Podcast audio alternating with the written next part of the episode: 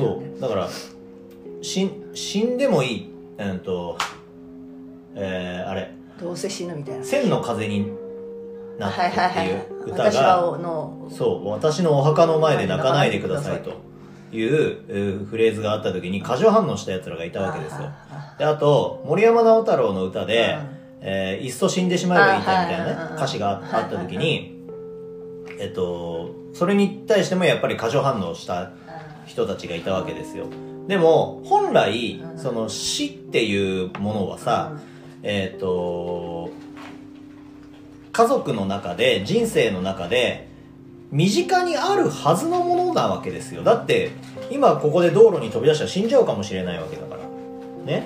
生きてるから人生が続いてるだけであってで、えっと先に生まれた人たちは先に死ぬという現象が本来であれば見届けているはずなんですよ。だっておじいちゃんがいておばあちゃんがいて僕らが生まれてきてるわけですから。でもそれをさ現代は隠してきてるわけじゃない。まあなんかそうちょうど、まあ、今日のテーマじゃないけどさし人間っていうのは死ぬからなんだっけ生きるんだって話最後そうだったじゃない、うん。だから美しくそうだから死を覚悟して受け入れて、そう死ぬものであると。うん。決めた人間こそが、えー、と命を燃やせるわけですよ。なんだけど今の人たちっていうのはその死に対するこう過剰反応みたいなのを示すので死んじゃいけないとか生きてることこそが正義であるとか長生きするのが素晴らしいみたいなのがちょっとあるわけですよね。でそれは僕はおかしいと思ってますけど。だからあの猫猫がさお家で飼ってる猫がた例えばそれが本当なのか分かんないけど、えー、と四季を悟ったらどっか行っちゃうとかさああるある。あるじゃない？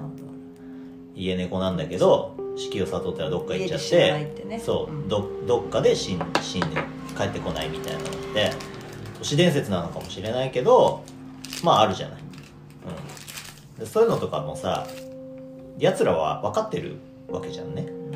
うちさ猫ずーっと飼っててちあ実家でさ父親が好きだから、うん。猫が耐えなんか耐えたことがない。うん。で最後の最後だから長く生きすぎちゃった猫、うん。要は本来なら猫って短命じゃん。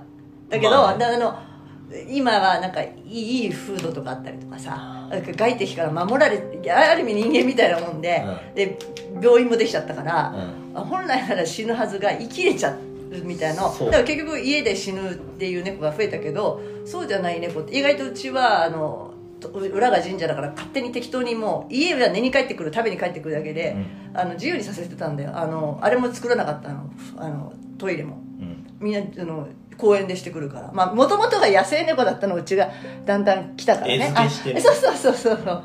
本来は野生だったからかもしれないけど帰ってきたのしその最後のもうがんみたいな病気になっちゃったやつだけだよ。家で死んだの。は、うん。あとみんな帰ってこなくてに探しに行ったらそのどっかの隙間にいたとかっていっぱいある、